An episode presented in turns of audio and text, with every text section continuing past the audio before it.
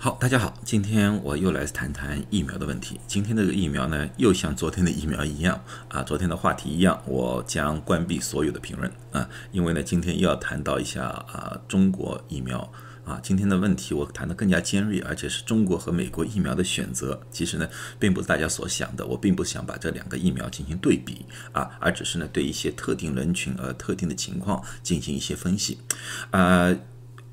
最主要的原因是这样子的，因为呢，我有呃二十个，差不多二十个那个不同的微信群吧，啊，里面呢有很多留学生的家长，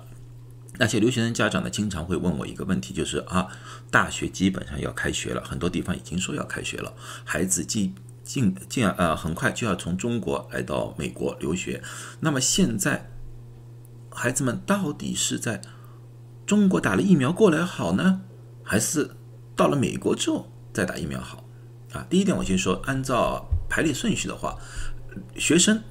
一般的情况下，我估计在四月份应该可以打到疫苗了，因为我们现阶段的话将开放老师，老师之后这一批过了之后呢，将将呃将进入了一些呃不同的行当，包括学生，那么我觉得学生基本上在四月份的某一个阶段。应该就可以打到疫苗了，所以呢，这针对这个问题呢，我今今天呢，就是给大家做一些分析，啊，可能那里面有些东西可能说的不够周到。啊，呃，你们自己最就要做个参考，考虑一下，因为我相信有很多专家有不同的说法，啊，最后的决定是你们的。啊，我只是把一些数据或者说把一些我的呃从医学上的基础上东西呢和大家分析一下。啊，你们觉得呃。可以听的听一听，觉得不可以听的话，就像昨天那个一样啊，你可以用力的踩一踩，因为昨天那个视频很有趣啊。昨天那个视频我说出来之后呢，呃，是我一年多来做视频被踩的最厉害的一个视频了 啊。当然了啊，这个是大家的各种的不同的意见，我我愿意啊接受大家的批评，但是呢，我所说的所有的东西呢，基本上都有医医学的根据啊。如果我的数据上有错误呢，我也会更。更正，那今天呢，我也要更正昨天的那个数据。昨天我在说的时候呢，我说呢，就是呃，除了科兴疫苗发现两例啊吉巴综合症之外呢，呃，任何其他疫苗没有吉巴综合症。然后说完之后呢，我的同事就提醒我了，他说：“哎，我刚刚看到一份报告，有了。”好，那我已经马上去找了。这是在十八号的时候啊，有人呃。公布了一个八十二岁的老妇人，她也出现了吉巴综合症。她呢，这个综合症呢，她打的是辉瑞疫苗，是打了辉瑞疫苗两周之后出现的。啊，这是打了第二针，老人家第二针打的时候是二月二号，啊，后来呢就出现了出现了症状，啊，现在呢，呃。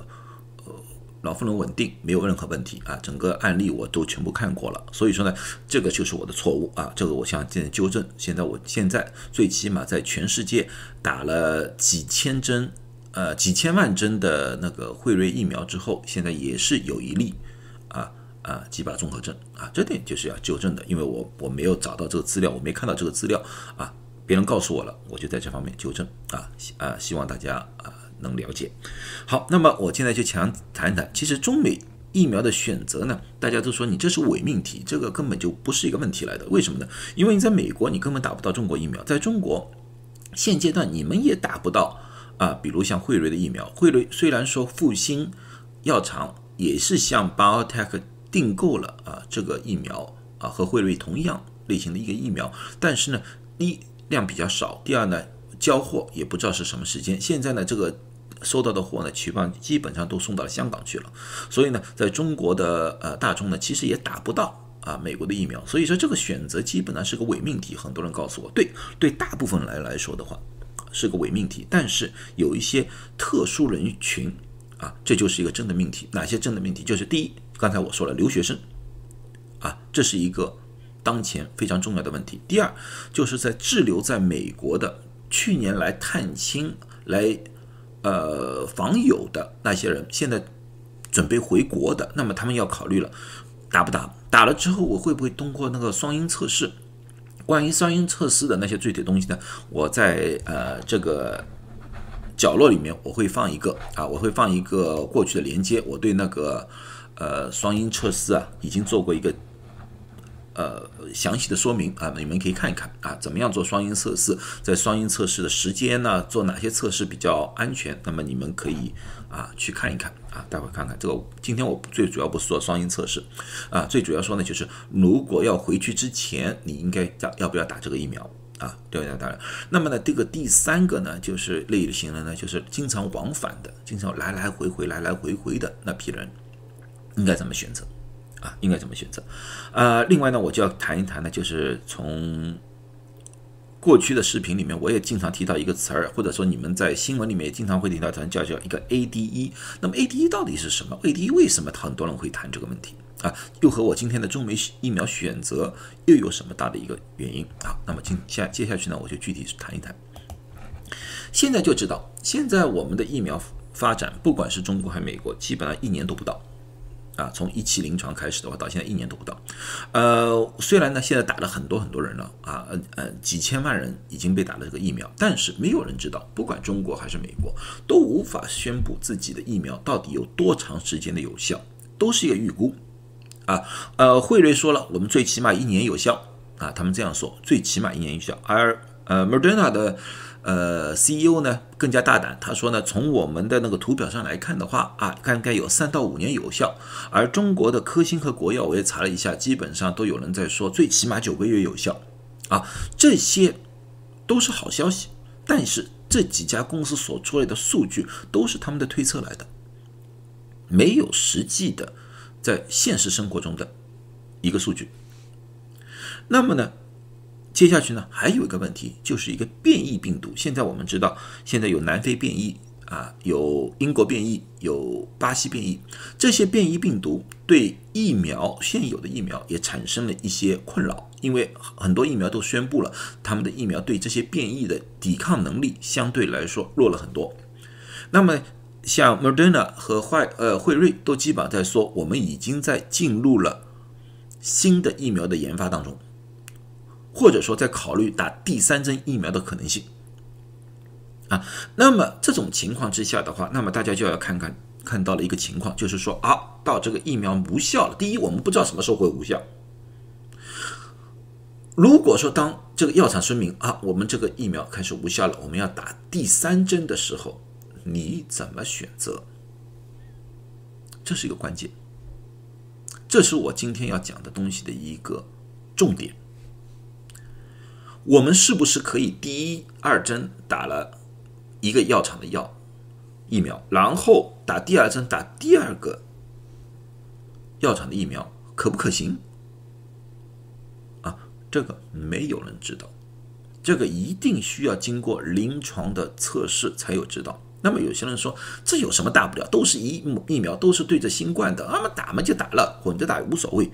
这个是非常不负责任的。因为混合疫苗里面有很大的风险，所以在英国方面已经在二月头的时候开始测试 AstraZeneca 和辉瑞疫苗的交叉打是不是可行这个测试，但是他们这个临床测试要到六月份才有报告。大家比较最担心的，也是我比较最担心的，混合疫苗会不会产生 ADE 的现象？那么什么是 ADE 现象？你们可能在我的过去讲座里面经常听到过，或者其他人讲座里面经常听到过。那么什么是 ADE 现象？ADE 像中文叫抗体依赖的增强作用。如果说英文说的是 antibody dependent enhancement，是这么一回事情，就是当一个人感染了第一次之后，在二次感染症状更加严重，或者说一个人打了疫苗之后，然后被感染了，病情更加严重。在我们现在的疫苗的历史上，发生过这两种两次这种情况，啊，自然界也有，自然界有些病毒也有啊，自然界的情况现在看来呢，呃，新冠病毒好像没有这个方面的问题，所以我今天不拖了。可疫苗方面呢，有两次有这种情况，一次呢就是是登革热，登革 virus，这是我们研究比较多的。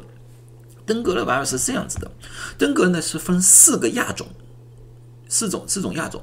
往往呢，你第一次感染的时候呢，被人感染的时候是感染一个亚种，那就是一个小粉红色的这个东西啊，一个亚种。然后呢，它会侵入到人体，然后在人体里面呢繁殖，又生出很多小的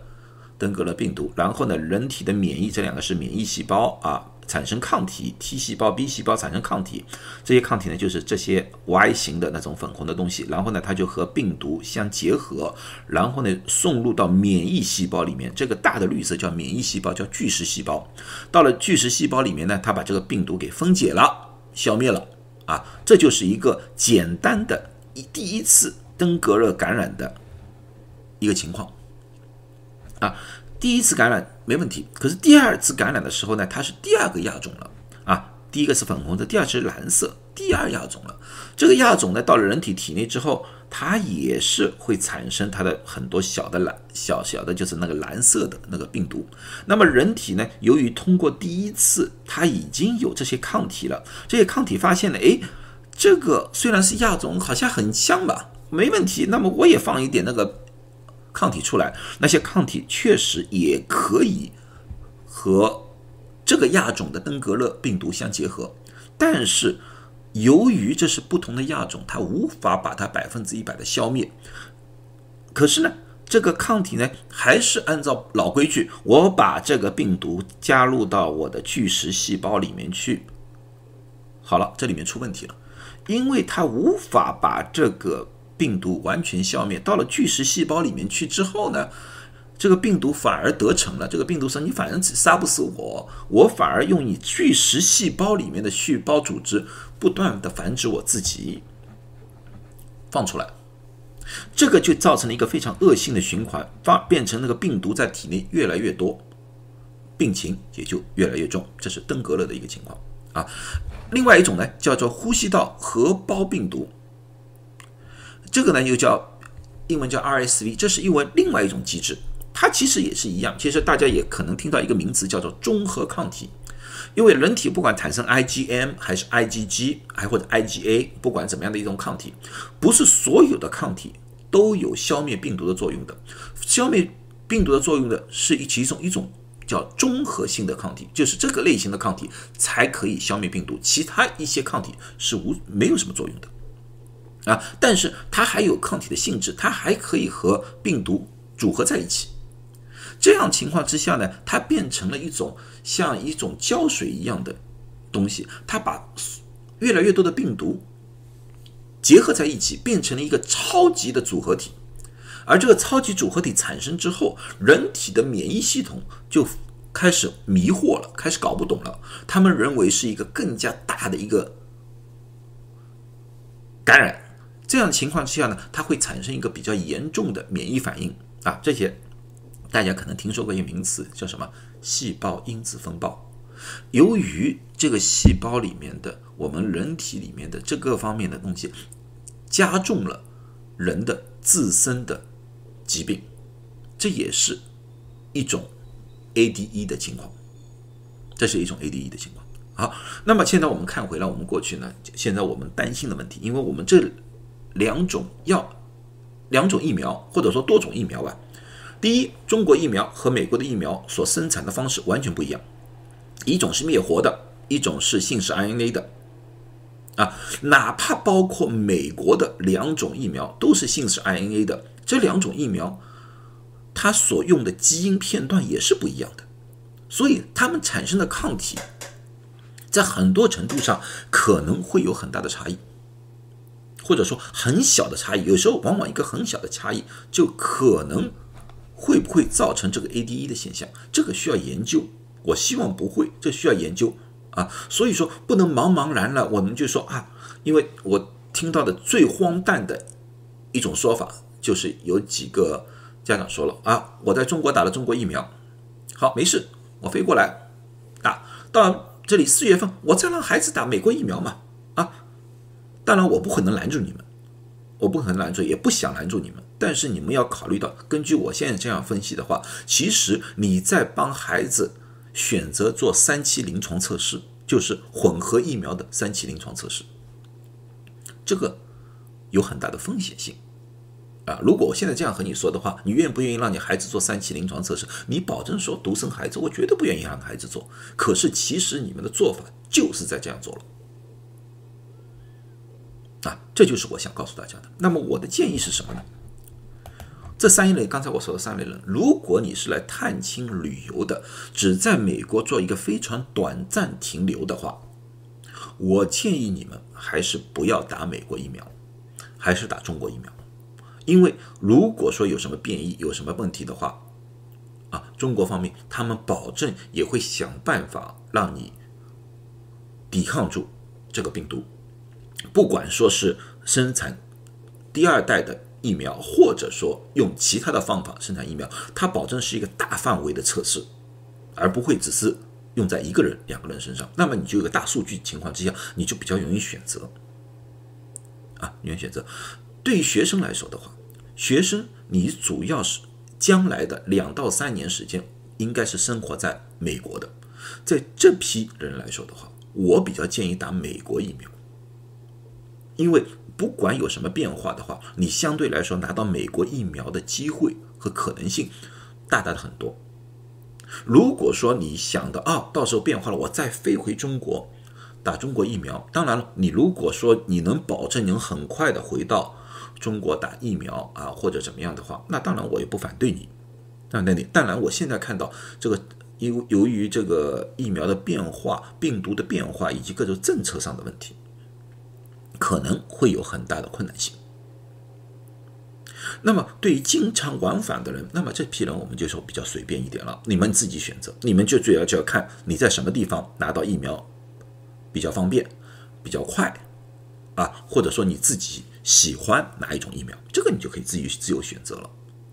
啊啊！我现在只是把各方面的利弊告诉大家，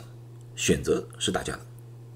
啊，我并不是说哪一个疫苗更加好，而是根据现有的疫苗呃病毒变异疫苗的呃呃那个呃储备以及各种各样的其他的一种社会或者政治因素和大家分析一下，希望对大家。有用，也希望回答了有一些听众的一些问题。好，谢谢大家。